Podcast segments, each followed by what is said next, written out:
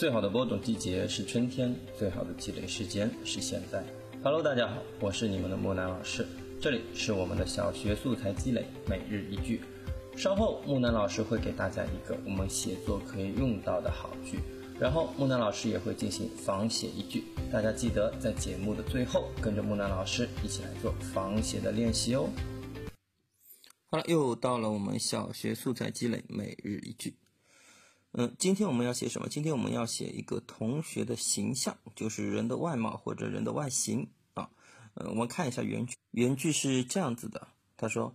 周杰同学身材均匀，不胖不瘦，乌黑的头发梳成两条细长的辫子，红润的瓜子脸，圆圆的大眼睛，脸颊上有两个深深的酒窝，显得活泼可爱。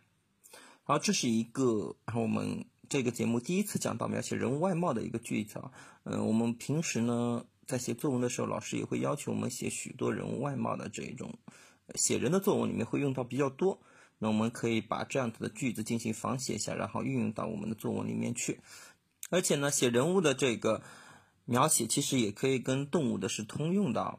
为什么是通用？因为我们今天就要把它这个写人的句子进行一个仿写，用它来写一下我们的小动物。那我们来看一下这个小动物是怎么用这一个句子来写的。小仓鼠灵巧活泼，身体圆鼓鼓的。身上橘色的毛就好像是一件皮大衣，小小的黑豆一般的眼睛，脸上肉嘟嘟的，真是太可爱了。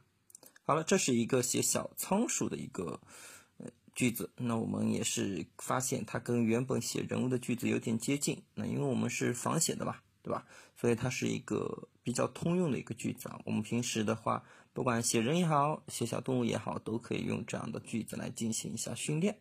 好了，木南老师已经完成了我的仿写，那么接着就要看我们的孩子们了。同时呢，这是我们今天的作业，大家可以把仿写好的句子回复在我们的音频下方，看看老师和你谁写的更棒。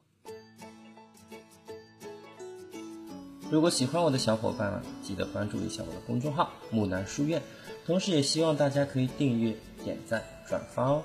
建议大家都尽量点一下赞，因为孩子们可能因为各种各样的原因，会偶尔漏听几期节目。